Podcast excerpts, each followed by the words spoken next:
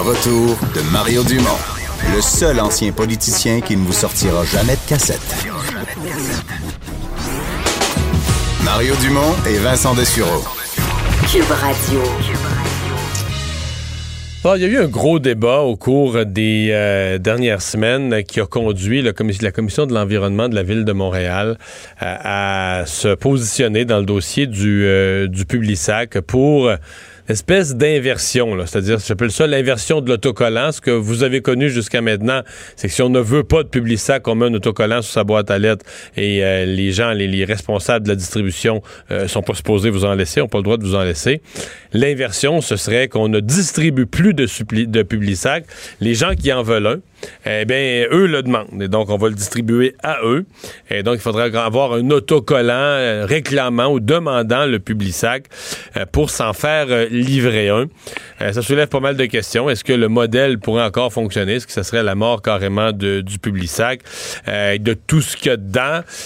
on va, pour, parler, parce que on a beaucoup entendu un côté de la médaille jusqu'à maintenant. Évidemment, les pétitionnaires, les gens qui ont lancé la pétition, ça a été assez facile parce qu'à Montréal, l'environnement, c'est une belle cause, ça pogne, les gens ont signé. L'administration municipale actuelle de Mme Plante, on a senti que ça c'était dans leur corde, donc comme si tout a bien été. Et là, il y a eu une conférence de presse avant hier plusieurs personnes de l'industrie forestière, des syndicats représentant les employés, se sont joints pour dire un instant et euh, se sont à la défense du public ce qu'on est peut-être moins habitué d'entendre comme message. On va discuter de tout ça avec François Olivier, président, chef de la direction de Transcontinental, parce que Transcontinental, ce sont eux euh, qui sont derrière le, le Publisac. Bonjour, Monsieur Olivier. Bonjour, Monsieur Dumont. Convainquez-nous que c'est pas de la pollution. Ben, euh, c'est pas de la pollution, c'est sûr que c'est pas de la pollution. C'est le papier est fait avec des résidus euh, et après ça, les Québécois recyclent le papier à 86% et euh, c'est une matière qui euh, qui, qui est vendue dans les centres de tri. Ce qu'on a comme problématique actuellement, c'est que beaucoup des matières dans les centres de tri au Québec ont perdu de la valeur à cause que la Chine a fermé ses marchés et ça a créé une baisse de prix dans à peu près toute la matière, dont le papier. Donc le papier, en termes de valeur, du papier recyclé et probablement son plus bas niveau au cours euh, des 20 dernières années. bon, ça, ça pas, c'est pas la faute du Publisac. Mais c'est un défi, euh, mais c'est une opportunité aussi de recycler notre matière ici au Québec parce que le gros du papier qui, qui est recyclé dans les centres de tri au Québec s'en va à l'extérieur. Et euh, bon, là, les marchés sont à la baisse.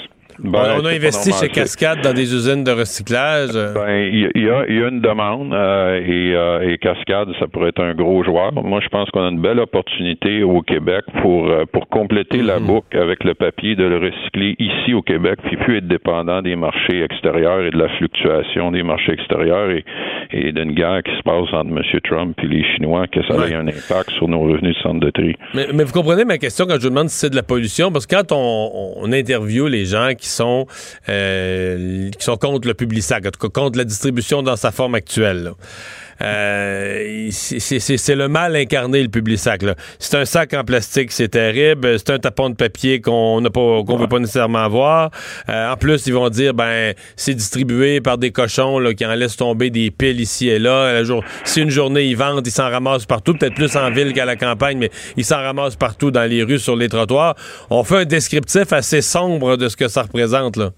Ben, moi, je vais faire le descriptif de la réalité. Euh, le papier au Québec est fait avec des déchets, les copeaux. Il ne se coupe aucun arbre au Québec pour faire le public-sac. mais ça, moi, moi, je sais ça, là, mais on est 42 au Québec qui sait ça. Tout le monde pense qu'on coupe des ben, arbres. Moi, moi, je vous le dis, là, depuis 1986, il y a une loi au Québec qui dit qu'il n'y a aucun arbre qui va se couper depuis 1986, à part pour faire du bois d'œuvre. Quand on fait du bois d'œuvre, le milieu de l'arbre sert à faire des planches et des choses pour la construction ou des meubles, et euh, les copeaux qui avant étaient enterrés ou brûlés dans le nord sont maintenant récupérés pour faire du papier. Un coup qu'on a fait du papier, les citoyens le mettent dans le bac, c'est recyclé à 86% et il n'y a aucun papier qui s'en va à, l'enfouissement. Ils sont vendus, comme on disait tantôt, beaucoup à l'extérieur parce qu'il y avait des bons prix. Là, ça serait peut-être le temps qu'on le recycle ici. Puis quand on dit il y a 100 000 tonnes de papier qui transitent euh, chaque année dans les centres de tri, là, il y en a juste à peu près 60 qui ont rapport au public sac. 40% des tonnes de papier, c'est, euh, euh, c'est les journaux, c'est les hebdos, c'est le Journal de Montréal, c'est Capital Média, c'est la Gazette. Euh, on, met tout ça sur le dos du, du Publisac, là, mais c'est le, papier, c'est une économie circulaire qui a été créée au Québec qu'on devrait être fier. C'est une industrie qui fait travailler des milliers, des dizaines de milliers de travailleurs dont on pourrait, dont on pourrait, être fier. Alors, il y, a, un peu de désinformation par rapport à euh, la pollution puis les déchets. On a créé une économie circulaire du papier. Le défi qu'on a dans le moment, c'est que la valeur du ballot de papier a beaucoup diminué à cause de la fermeture des marchés. Moi, je vois ça comme une opportunité de recycler notre papier ici au Québec. Puis vous l'avez dit vous-même, il y en a des acheteurs comme Cascade. Quand vous dites économie circulaire, parce que j'ai vu vos, annonces, vos publicités, vous dites économie circulaire autant pour le papier que pour le, plastique du sac. Je suis sûr que c'est clair dans l'esprit de tout le monde l'expression économie circulaire, ce que vous entendez par là. Ben, économie circulaire, ça, euh, premièrement, c'est réduction à la source. Prenons l'exemple d'une amélioration qu'on a faite avec le sac de plastique qui protège euh, les, journaux et, les circulaires des intempéries. On a réduit le format et, le plastique de 30% à la source, puis on l'a fait 100 avec des déchets qui viennent d'ici, du Québec. Là, il faut travailler sur la partie 2, c'est-à-dire, oui, c'est fait avec des déchets. Est-ce que le plastique est beaucoup recyclé au Québec? Pas autant que le papier. C'est à 30 Donc là, il faut travailler à créer cette économie circulaire-là du plastique. Puis aussi là-dedans, transcontinental, on veut euh, jouer un rôle là-dedans parce qu'on a une autre division que celle de l'imprimé, qui est l'emballage flexible, où on peut créer euh, des marchés ici au Québec pour créer cette économie circulaire-là du plastique aussi. Et ça, ça va bien au-delà du public sac, là, parce que le public sac, le sac de plastique, c'est pas 0,5% du plastique qu'il y a dans les centres de tri. Mais je pense que nous, comme entreprise, on peut jouer un beaucoup plus grand rôle à créer cette économie circulaire ça, c'est aussi ça, s'occuper de l'environnement, c'est de créer une économie circulaire, que ce qu'on consomme ne vienne jamais des déchets. La politique qui est proposée à Montréal à l'heure actuelle, qui semble avoir été retenue par leur commission de l'environnement, puis qui mhm. pourrait bien devenir la politique officielle de, l'hôtel de ville, du conseil municipal. Est-ce que c'est la mort du Publisac? Je vous pose la question crûment, là. C'est-à-dire les deux, les deux items. Un, qu'on ne le distribue pas de façon universelle, qu'il faut que les gens le, demandent par un autocollant. Et deux, on dit qu'il faudrait plus qu'il soit emballé dans un sac de plastique, il faudrait qu'il soit emballé dans un sac de papier. Est-ce que c'est mhm. réaliste, viable ou c'est juste la fin? Ben, le, le, modèle de, de, de opt-in ou d'abonnement où les gens devraient mettre un pictogramme s'ils veulent le recevoir, ça, ça c'est la fin euh, du, picto, du, du public sac. Ça, c'est clair, on le dit, euh, on le redit, et, euh, et c'est, c'est pas viable. Donc, euh, c'est, ça a l'air simple, le business du public sac, là, mais il y a 4000 routes de Camelot, il y a 7000 versions du public sac, il y a 50% de la population au Québec sur 5 ans qui déménage. Donc, de gérer 3,3 millions d'adresses, c'est, c'est la fin de notre c'est la fin de notre business, on le dit. D'ailleurs, c'est pour ça que ça n'existe pas nulle part ailleurs au Canada, nulle part ailleurs en Amérique et nulle part ailleurs dans le monde. Et ça, c'est pas moi qui le dis, c'est un rapport qui a été commandé par la ville de Montréal et qui dit ça.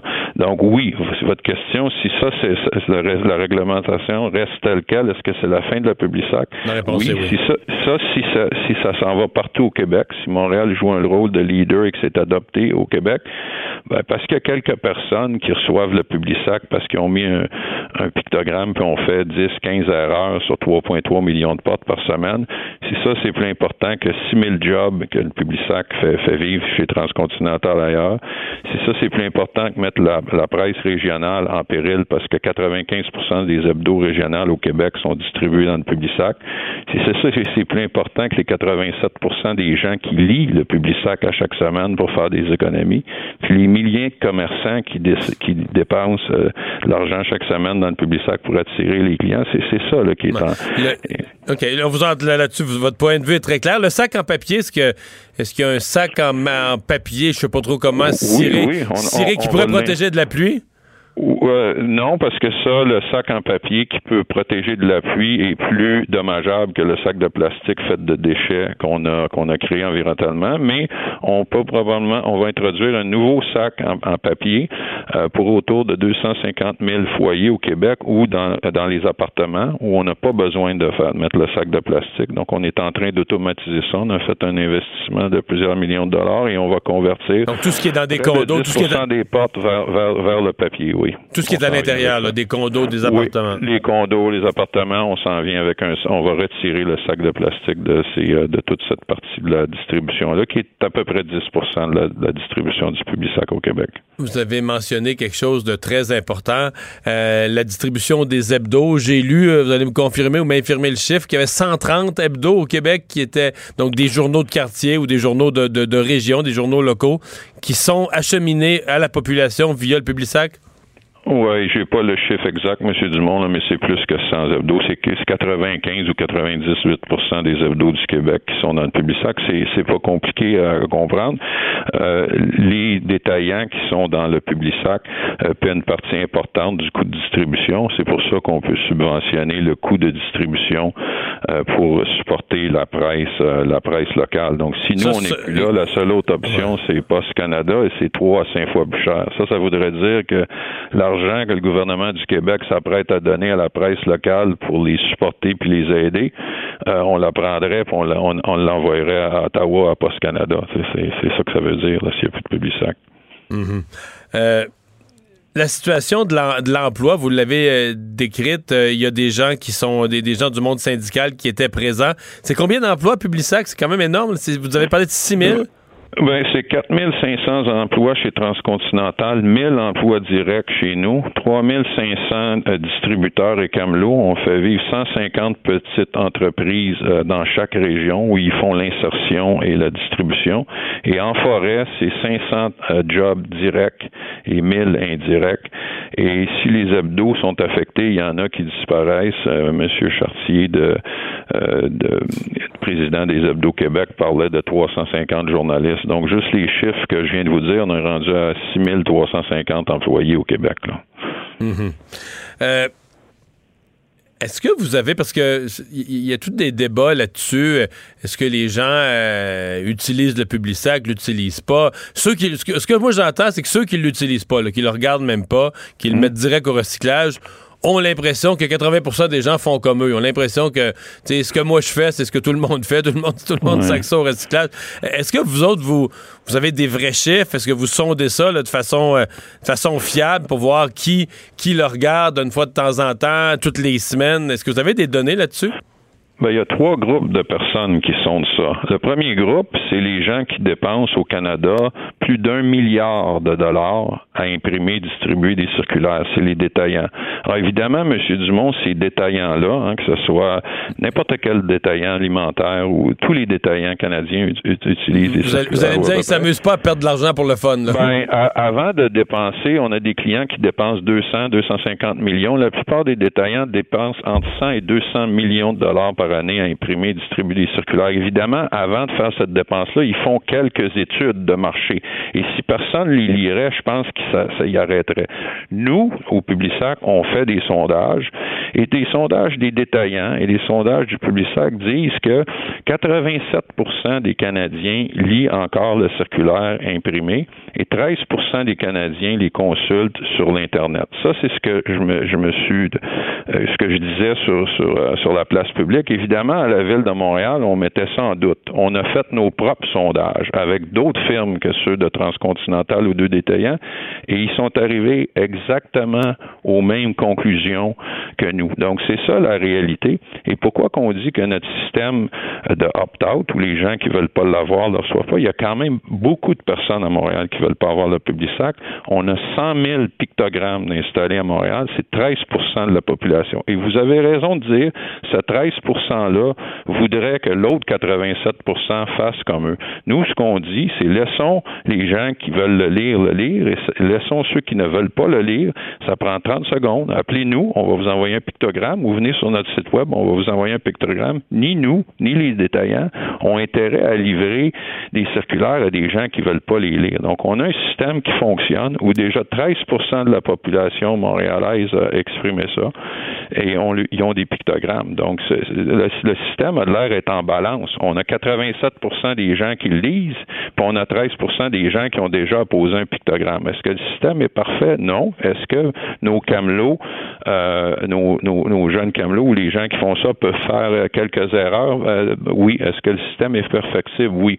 Mais si on fait 20 ou 30 erreurs euh, par semaine à Montréal, à laisser malheureusement un public sac à quelqu'un qui avait apposé son pictogramme, est-ce que ça, ça justifie de mettre 6 000 personnes à pied, de mettre la presse régionale en péril et de priver les 87% qui vont se Poser la question, c'est y répondre. Donc, nous, on est très intéressés à parler avec euh, la Ville de Montréal pour amener des solutions, euh, puis, travailler avec eux à trouver des solutions, mais pas aller vers un système qui fait que le public sac distribue avec toutes les conséquences. Ce que vous avez vu lundi, c'est beaucoup de gens qui se sont mobilisés à dire, écoutez, il y a des conséquences importantes, il faut, euh, faut prendre ça en considération.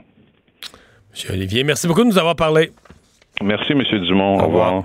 Défense énergique du Publisac. François Olivier, président, chef de direction de Transcontinental. On va faire une pause. Emmanuel Latraverse est là dans un instant.